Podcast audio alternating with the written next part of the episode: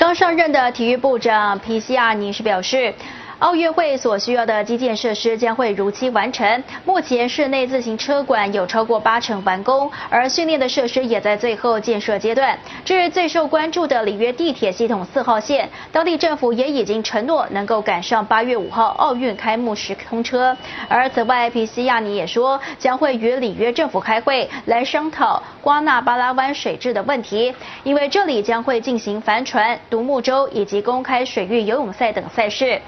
皮西亚尼他同时也表示，在总统特梅尔呢是已经表明要以办好里约奥运为首要任务。